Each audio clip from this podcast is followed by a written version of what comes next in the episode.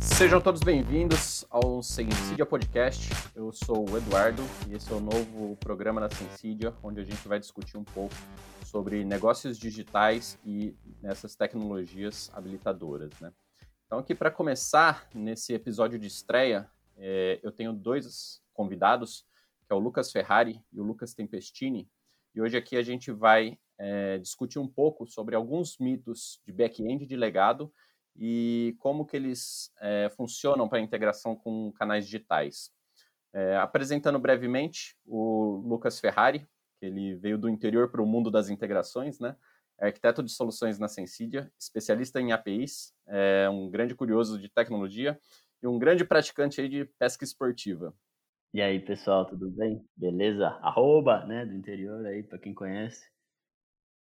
É, com certeza, a, a pergunta vai servir para os dois, né? Vai ser fácil aí de, de chegar na resposta, então qualquer Lucas pode responder, então vamos lá, vamos para cima. É, do outro lado aqui, o Lucas Tempestini, ele é especialista em marketing e comunicação aqui na Sensidia, é entusiasta de tecnologia, pai do Bernardo, e segundo ele mesmo, um cozinheiro meia-boca. Fala galera, beleza? Lucas, mas o Lucas Tempestini aqui, eu acho que durante esse episódio nós teremos várias confusões entre Lucas aqui, cara. Bom, gente, para começar aqui, é, vamos abordar alguns mitos, né? É, começando pelo primeiro aqui, é possível evoluir sistemas legados? Cara, esse, esse acho que é esse é clássico, né? É um dos mais dos mais comentados que a gente tem aí. É, já sendo, sendo bem objetivo na resposta, né, eu diria que sim, tá? É, principalmente para a gente que, que, trabalha muito nesse mundo de integração, acho que o principal desafio aí, além de construir as integrações, é habilitar esses sistemas legados, né, para que eles não, não sejam, não, não precisem ser reconstruídos do zero, né? Isso é praticamente uma missão impossível. Então, evoluir um legado, obviamente, é, tem os seus desafios, tá? São, na minha visão, são desafios muito à parte assim do que a gente encontra em, em projetos de tecnologia. Mas eu, eu diria, na minha vivência e opinião, eu diria que não são impossíveis de serem evoluídos, tá? Eles são evoluídos com algumas restrições, é, restrições de escalabilidade, restrições aí de, é, de performance, né? Restrições de, de algum tipo aí de de alcance que sistemas mais modernos, obviamente, foram projetados para trabalhar, mas é, eu, eu sou muito apegado a sistemas legados, eu, eu, gosto de trabalhar com sistemas legados, então eu, eu acredito muito no potencial do legado ainda, é, não acho que eles são facilmente substituíveis. Ô Lucas, é, então uma pergunta bem nessa linha é a questão da evolução do legado, ela é uma questão de relação de custo-benefício também. Né? Qual que é a, a dificuldade de você evoluir um sistema legado versus criar uma camada de integração ou criar uma camada mais moderna ali dentro da arquitetura do, da TI da empresa para habilitar essas integrações, né, como a gente está falando de canais digitais, né, para habilitar essas, essas integrações com outros canais digitais. É mais ou menos nessa linha, cara? Sim, eu acredito que são complementares, tá? A evolução se dá por uma camada de integração, por exemplo. Pode se dar por uma camada de integração. Então, assim, é uma das estratégias, né? As estratégias que a gente mais utiliza é essa, é de, de, inferir quanto menos possível, né, no funcionamento desse legado hoje e, e poder abstrair isso para uma camada, uma outra camada que, seja capaz aí de prover esses serviços que já estão estabelecidos, né? É, assim, o, o, legado ele existe por um motivo, né? Ele é bem consolidado, ele é sólido. Então, é, fazer alterações não são fáceis e muitas vezes nem são recomendadas até para manter essa integridade. Então, o ideal, né, uma estratégia bastante utilizada é que a gente faça esse tipo de abstração da camada mesmo, numa camada de integração, e, e forneça esses serviços aí para evoluir, para integrar canais digitais, né? É, é uma pauta que a gente vai vai passar aqui hoje. Então, assim, eu acredito que isso, isso seja um grande habilitador aí desses sistemas legados para que eles possam evoluir da forma que eles são capazes, tá? Sem, sem descaracterizar. Então a gente pode dizer que companhias com sistemas legados podem construir apps mobile, web apps. Sem dúvida. É, esse é outro, outro mito que ronda, né? Quando, quando a gente é questionado aí. Ah, eu gostaria de habilitar um, uma experiência digital para o meu cliente, colocar meu cliente numa jornada digital, mas o meu sistema aqui é muito antigo, né? Como é que eu faço isso acontecer? É, justamente. Então, assim, existe esses meios que, que a gente trabalha de integração para poder é, criar esse ecossistema aí de uma forma não não tão ofensiva né, para o business, para como hoje está, hoje está estruturado o sistema e, e para que esses canais possam surgir, né, possam complementar aí o, os canais que a empresa oferece. Legal. Tempestini, é, você que é um cara do marketing, né? Hoje, cara, a gente falar de multichannel, omnichannel, assim, são assuntos super em alta, né? Como é que você consegue enxergar um pouco é, essas experiências, né, nessas entregas por esses canais digitais? É, realmente, assim, hoje em dia, quando a gente fala de estratégias digitais, né, estratégias digitais das empresas, cara, muitas, muitas dessas estratégias têm como pilar central estar tá presente na jornada dos, dos consumidores, né, na jornada dos seus clientes, em múltiplos canais, né? Se a gente for pensar na experiência de uma pessoa que está, sei lá, cara, planejando as suas férias, né? É, ela vai fazer busca por hotel, por passagem em diferentes canais, né? Usando celular, usando computador, é, usando até mesmo, cara, loja física ali, talvez uma agência de turismo, alguma coisa nessa linha. Né? E se a gente pensar no fornecedor lá da, da ponta, não no fornecedor da passagem, no fornecedor, no, no hotel, ou enfim, né? Pensar em qualquer outro caso de uso, como é que ele consegue se inserir nesses diferentes pontos dessa, dessa jornada? Então, mais do que ser multi-channel, mais do que ser omnichannel, é, cara, como é que você vai estar tá preparado para estar tá presente num canal que você talvez ainda não mapeou como um canal de interação com o teu, com o teu cliente final, né? Muitas vezes a gente pensa nos canais que estão ali na nossa cara, né? Celular, computador e tal, mas a gente esquece um, um, um terceiro canal, quarto canal, quinto canal, vigésimo canal, né? Hoje em dia a gente tem experiências digitais muito, muito complexas, muito ricas, então a gente consegue olhar para uma empresa, a gente muitas vezes não mapeia todas as, as, as, experiências digitais que estão presentes dentro dessa jornada do, do, do cliente. Legal. Nessa, nessa pegada ainda de, de canais digitais, né? Hoje eu acho que muito, muita gente pensa em canais digitais apenas para ter mais alcance, né? Então, ah, eu preciso criar ali meu app, meu, minha aplicação web ali para eu ter mais alcance, chegar em mais gente, conseguir vender para mais gente, né? Como é que vocês encaram é, essas necessidades, né? Por que, que a gente precisa trabalhar esses canais, né? Eles são só mesmo para é, entrega da experiência, ou só para eu ter mais alcance, ou então é, olhando mais para dentro de, de, casa, né? Então vamos pensar aqui em redução de custos, né? Como é que vocês enxergam isso tudo? É, eu vejo, eu vejo nessa linha assim, né? é, baseado, pelo menos quando a gente está falando puramente de tecnologia, né?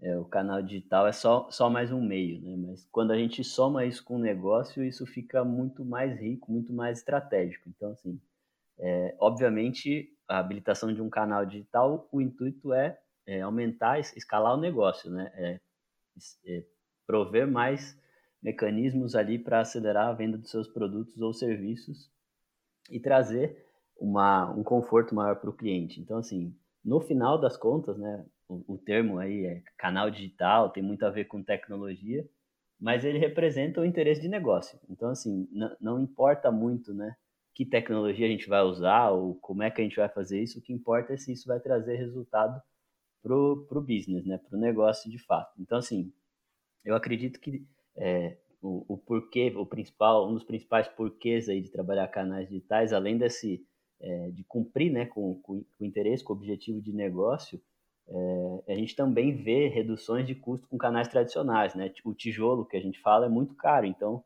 para eu manter uma loja aberta em determinado ponto, determinada cidade, é, às vezes o custo disso é, é, é, muito conflitante com a velocidade com que os clientes buscam o, produto, o mesmo produto ou serviço em uma mídia digital. Então, esse trade-off tem que ser muito bem, é, acho que avaliado, né, ou estudado como, como estratégia para poder, de fato, trabalhar esse canal digital da melhor forma possível.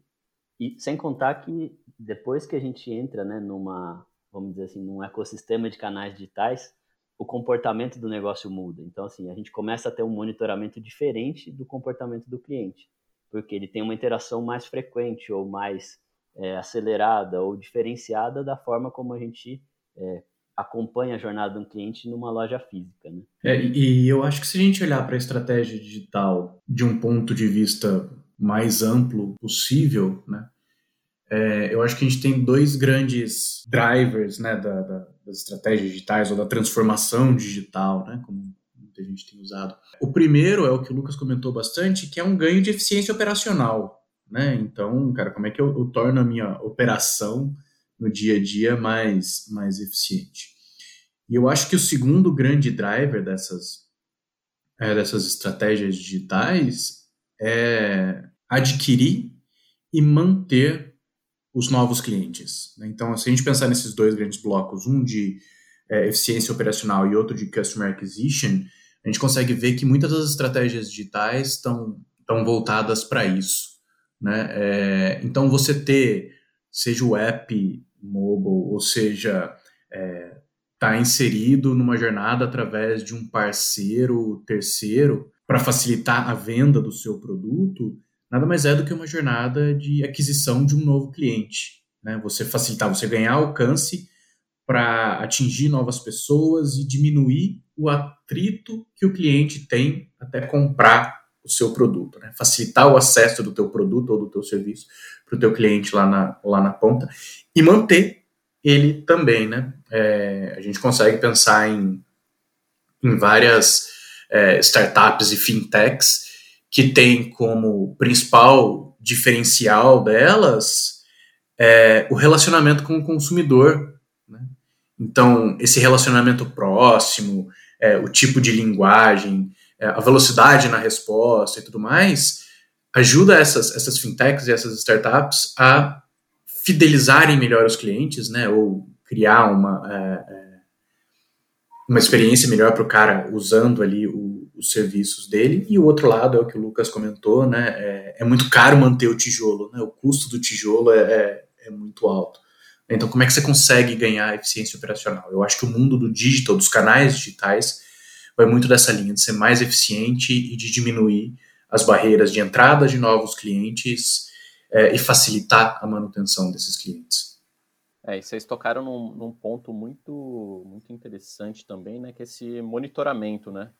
Então, hoje a gente fala tanto de, de dados, né, de colher dados, da gente estar tá, é, realmente tendo uma visão clara do, do, do negócio, né, e, e, de repente quando a gente não tem essa possibilidade, né, de, de mapeamento desses canais é, offline, fica muito difícil para uma tomada de decisão, né? Então, aquela coisa, um franqueado que tem é, mil lojas espalhadas, ele não consegue ver o que cada uma ali está tá oferecendo, né? Tanto em termos de experiência quanto em, em termos de, de, entrega de valor, né? Então, acho que essa coisa de monitorar, né, para você conseguir tomar a decisão certa e não ter que é, corrigir essa decisão, né, muitas vezes, é um ponto muito importante. Exato.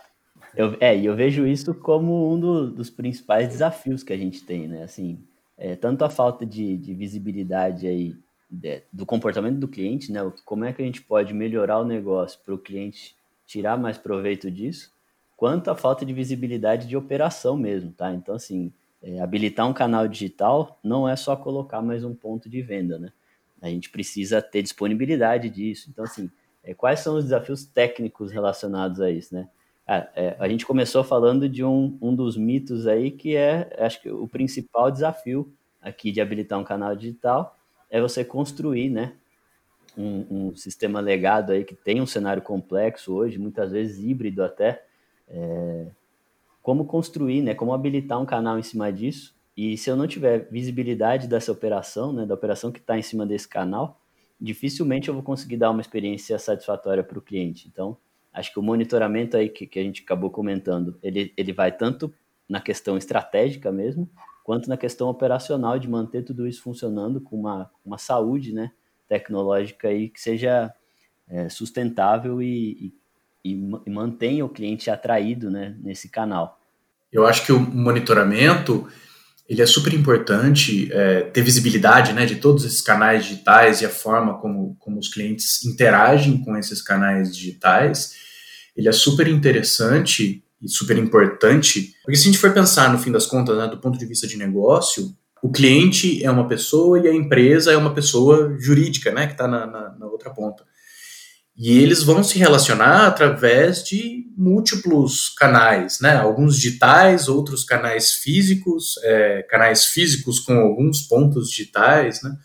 É, então você ter, ter essa visão da jornada do cliente, como ele interage com cada um desses canais, pode te dar insights super importantes sobre o papel de cada um desses canais digitais dentro da jornada é, do cliente, é, da jornada de aquisição ou do relacionamento com o cliente. Né? Ele pode ter, ele pode executar ações diferentes em canais diferentes, porque a experiência daquele canal é mais legal para, sei lá, para emitir um boleto ou para fazer um pagamento com cartão de crédito, a experiência pode ser melhor num canal ou no outro.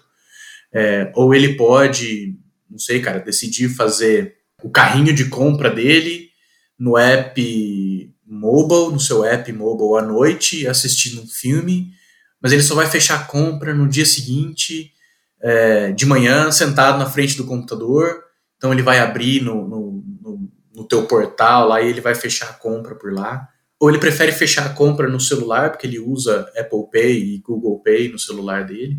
Então, assim, esses canais de interação, entender como esses canais de, de interação estão inseridos dentro da jornada e ter esse monitoramento dele, é super importante para a tomada de decisão. E pegando um gancho aí do, do, do né?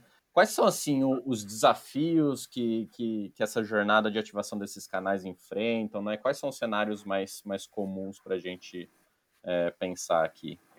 Bom, eu, eu vou responder com um cunho mais técnico agora, tá? É, que assim, é, todo projeto, obviamente, começa de uma necessidade de negócio, mas a tecnologia é que vai viabilizar isso. Então, assim, pensando um passo antes de, dessa materialização, né? É, tem, tem algumas decisões que podem, podem ou não ser tomadas, né? Que podem minimizar esses erros aí, ou esses pontos de atenção para a gente poder construir isso com mais sucesso. Uma decisão de projeto, né, uma decisão arquitetural aí que é, é bem discutida nesses momentos, é se eu devo ou não reescrever o back-end por completo, né? Fazer um, um, Big Bang aí, uma migração, antes de ativar um canal digital.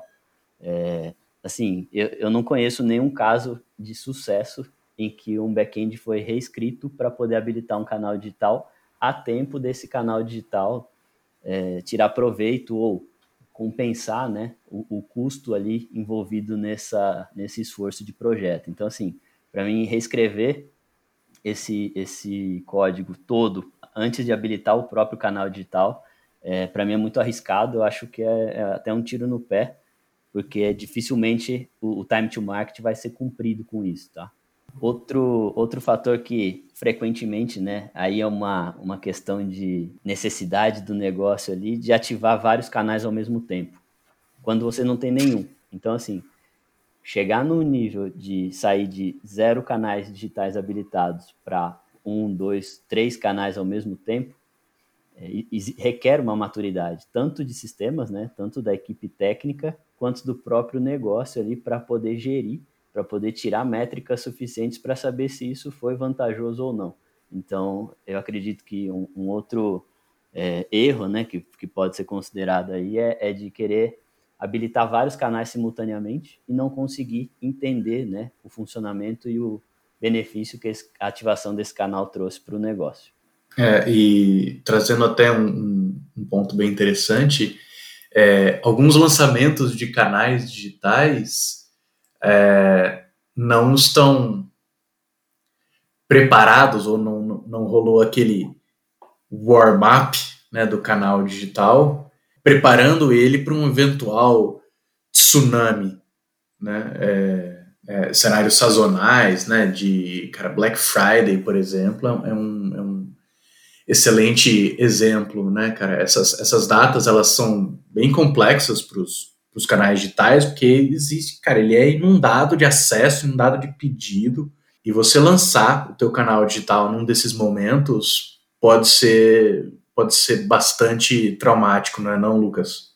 Exatamente, é, é o não preparo da, da infraestrutura aí é, certamente vai te causar problemas. Então, assim, é, rodar né, cenários de, de teste aí, de testes de carga, testes de, de comportamento aí da aplicação, prevendo né, é, eventos sazonais, picos, Black Friday e, e, datas comemorativas, eu acredito que seja é, fundamental no seu roadmap de projeto. Então, assim, cara, vou, vou, fazer um projeto, beleza, é, tenho todas as etapas clichês aqui, né, de, de um desenvolvimento de projeto, mas inclui uma questão aí de, de um teste de de estresse para datas como essa, né? Para datas que a gente já tem um, um, um comportamento anormal esperado. Então, assim, é, obviamente, durante o ciclo de desenvolvimento tradicional, a gente tem uma etapa de testes, mas dificilmente a gente simula uma situação de Black Friday, por exemplo, no, no, durante um, um, desenvolvimento de um projeto. Então, é, minha, minha opinião é que isso dependendo, obviamente, do segmento né, da, da empresa, isso passe a fazer parte do roadmap aí, porque é, é um, um, erro que pode ser, pode ser minimizado aí já desde o início. Eu acho que um ponto bem legal, uma lição aprendida bem massa, é quando você fizer as suas projeções para uma Black Friday ou para alguma outra data comemorativa, né? Ah, cara, eu espero ter 20 milhões de acessos no meu app. Pega essa estimativa, cara, e multiplica ela por 2 ou por 3 e roda o teste um pouquinho acima dela. Porque, cara, é uma coisa que esses cenários de, de tsunamis têm, cara, é, é um cenário meio de, de incerteza, né? A gente faz a projeção, cara, olha para todos os anos passados, situação de mercado, faz a expectativa, cara, e aí chega no momento, cara, você extrapola.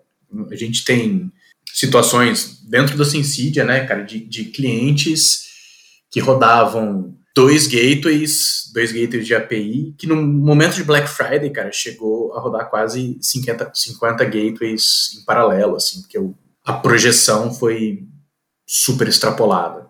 É, e eu acho que é um, é um, falar de Black Friday, falar de datas comemorativas é um exemplo muito claro, né, de, da, da necessidade que a gente tem de deixar negócios e tecnologia mais, mais próximos, né? Porque senão fica aquela coisa, né? Ah, é culpa do marketing ou é culpa da TI? Né? Então, assim, ter essa, essa proximidade dos negócios, alinhar a estratégia, né? E, e, e ver, e não fazer a tecnologia por tecnologia, é, com certeza é um, é um passo fundamental ali para qualquer sucesso de, de uma companhia digital, né?